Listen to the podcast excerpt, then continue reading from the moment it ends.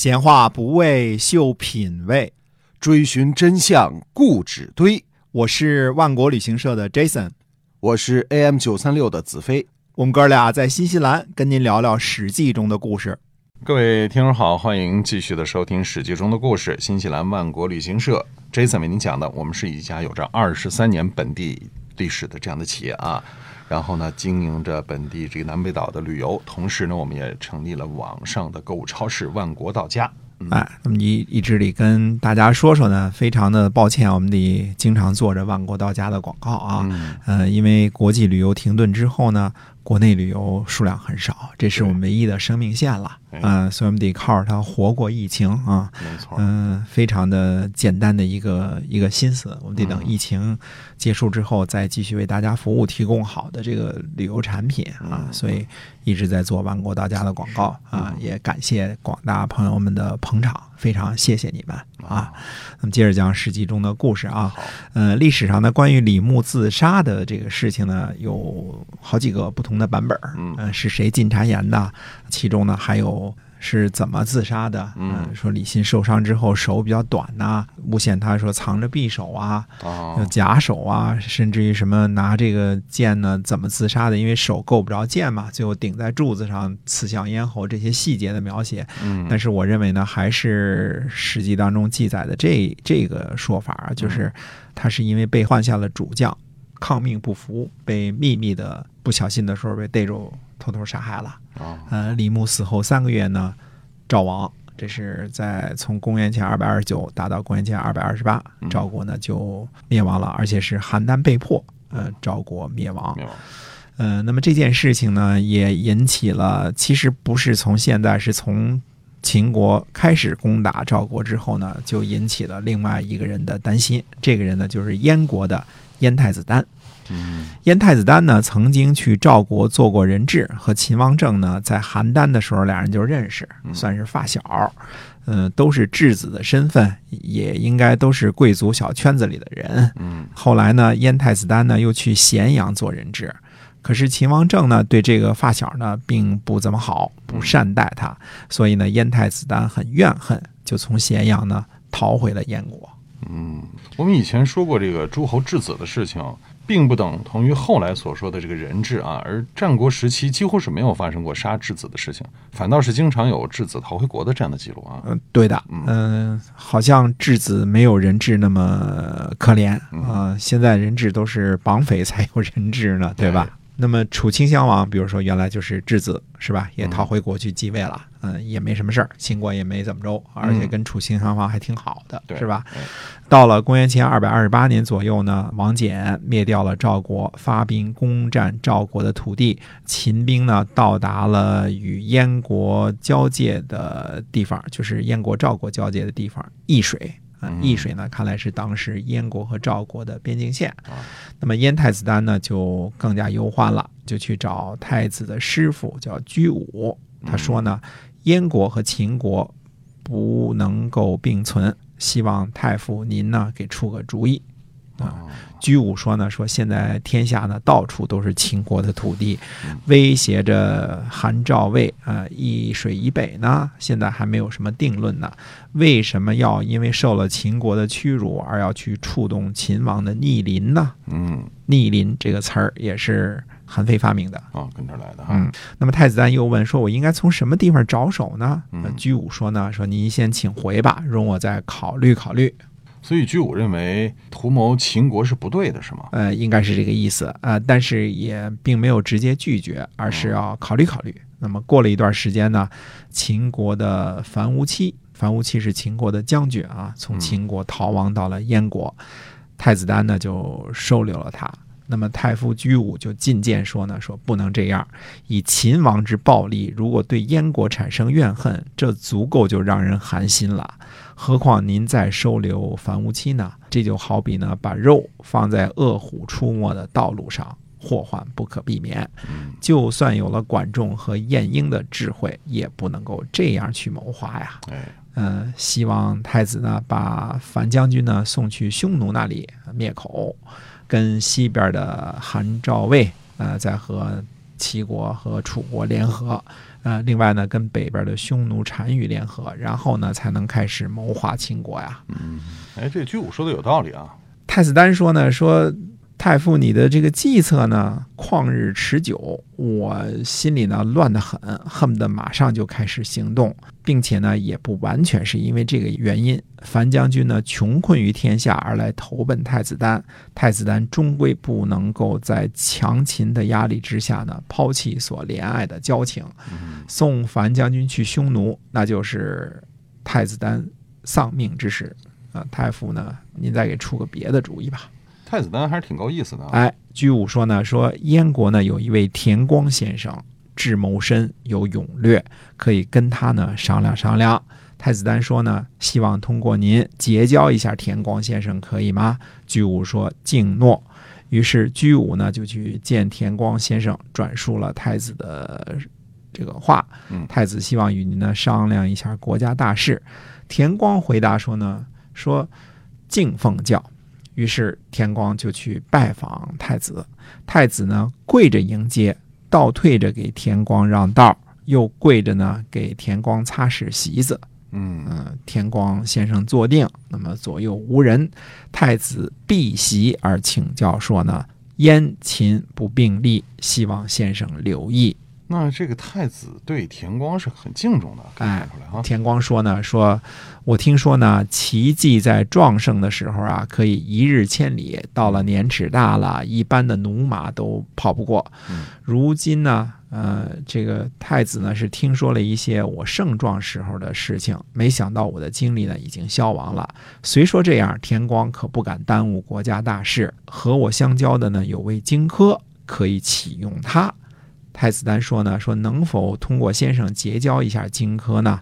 呃，田光说敬诺，就快步辞去了。呃，在尊贵的人面前呢，屈啊、是一种态度啊，就是小跑的就离开了，这是一种恭敬啊，嗯屈是恭敬。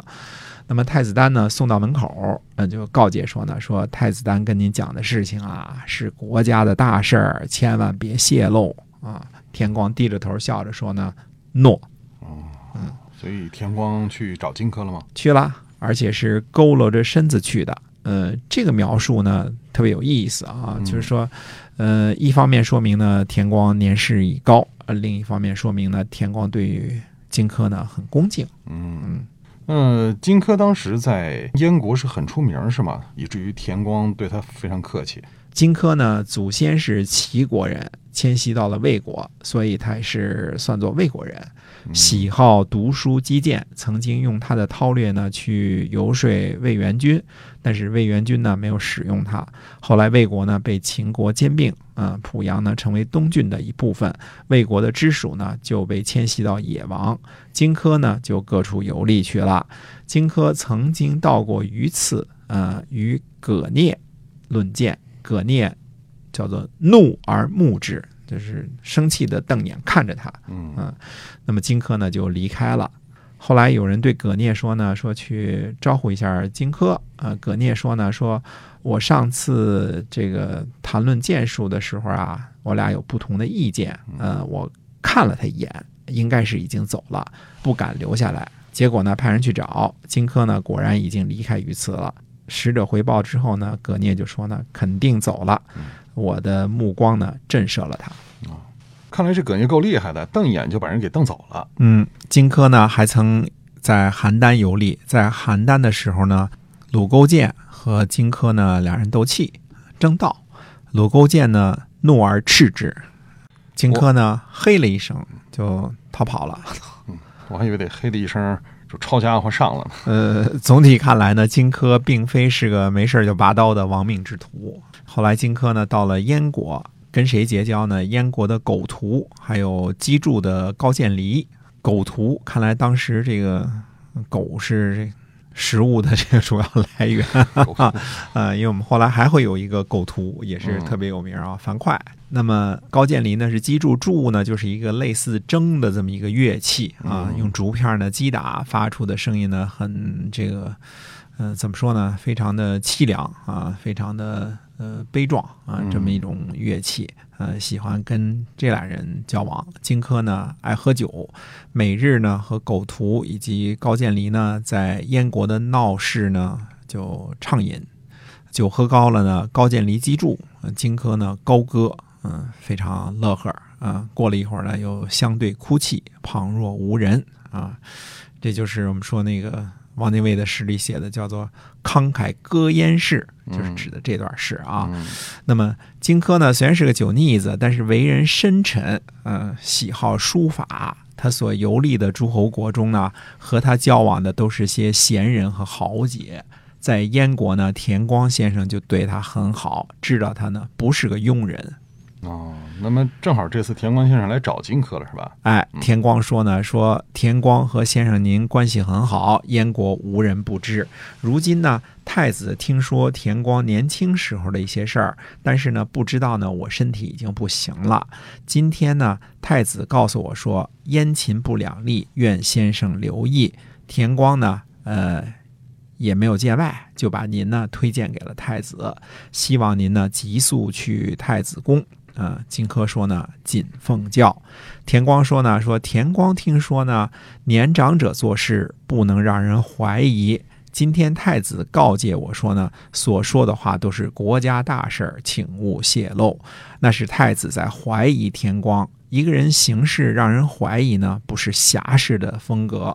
希望先生您快点去太子宫，就说田光已死，表明呢绝对不会泄露任何消息。说完呢，就自刎而死了。嗯，哎呦，可见这个这位田光先生性子够烈的啊，因为太子一句话就自杀了。哎嗯，荆轲呢就去见太子，说田光先生已死，表明呢不会泄露消息。太子呢再拜而跪，哭的是一塌糊涂，呃，哭到什么样呢？这个膝盖下边啊都是鼻涕眼泪的。嗯嗯，过了半天呢，太子丹呢才开口说：“田先生知道我不孝，能够过来出主意呢，这是上天不抛弃燕国。如今呢，秦国贪婪，欲望不能满足，现在抓走了韩王。”占有韩国的土地，又举兵伐楚，北伐赵。王翦带着十万雄兵来到漳河和叶郡，看看这个时间啊，嗯大家知道这应该是在公元前二百二十九年的时候啊。李信兵出太原和云中，赵国抵挡不了秦国，一定会入朝咸阳。这应该是邯郸赏位被迫的时候说的话，对吧？嗯燕国弱小，多次被兵祸所困，如今举国也抵挡不了秦国，诸侯害怕秦国，都不敢合纵。嗯那么这种形势大家都看得很清楚。那么太子丹是不是已经有了计策了？太子丹的计策呢，就是荆轲，他早已筹划好了。那太子丹说呢，他想得到一位勇士去出使秦国，用很大的利益呢诱惑他。秦王贪婪，一定能达成愿望。如果真的能劫持秦王，让他全部归还侵伐诸侯的土地，就像曹沫劫持齐桓公一样，那就太好了。如果不能劫持，就把他刺杀了。那个时候呢，大将在外带兵，秦国内部大乱，君臣相互猜疑。这个时候呢，再去离间诸侯，呃，让诸侯合纵，一定能打败秦国。呃，这是太子丹呢最大的愿望，希望荆轲先生留意。嗯，那荆轲咋回答的呀？荆轲过了很久没说话，那为什么没说话呢？呃，荆轲估计也给吓着了，谁会想到是这么一份差事啊，对吧？差事啊，这差事说是九死一生呢，都是轻的，估计九死加一死差不多，是吧十死？无生啊！啊，十死无生了。对，很久之后呢，荆轲说呢，说这是国家级别的大事儿，微臣呢比较笨，我恐怕嗯承担不了这么大的事情。太子呢上前顿首，嗯、啊一定请荆轲答应。最后呢，荆轲还是答应了。不是在推辞吗？怎么就答应了？我个人猜啊，一方面荆轲是个义士啊，可以轻生赴死；再者呢，这事儿没法推脱。那怎么就没法推脱呢？呃，田光先生之前还没听到过啥机密呢吧？啊，对吧？为了不泄露消息就自杀了。现在太子把计策都向荆轲和盘托出了，荆轲死活不答应啊，就带着太子的机密继续去找高渐离，慷慨歌燕市。嗯，嗯那太子丹这觉还睡不睡呀？这哪是啊，嗯看来还是答应的好。嗯，因为就算是九死一生，也不是眼跟前的事儿，否则就立马就得去找天光先生了，是吧？哎这个这个人情世故，大家得看懂啊。嗯 呃，于是太子丹呢就把荆轲奉为上卿，让他住最好的房子。太子时不常的来问候，还提供太牢啊，太牢，你想猪牛羊啊，就就啊意思好吃的随便啊，对好玩的东西给你。呃，时不常的进献车技和美女，随便荆轲想要什么就给什么，就是顺着荆轲先生的意思。嗯嗯要什么给什么？对，那么荆轲大家都熟悉啊，荆轲是怎么最后去行刺秦王的呢？那我们下回跟大家接着说。好，那么希望大家继续关注《史记》中的故事，同时也关注我们的线上购物超市万国到家，在微信里搜索一下就有了。好，我们下期节目再会。再会。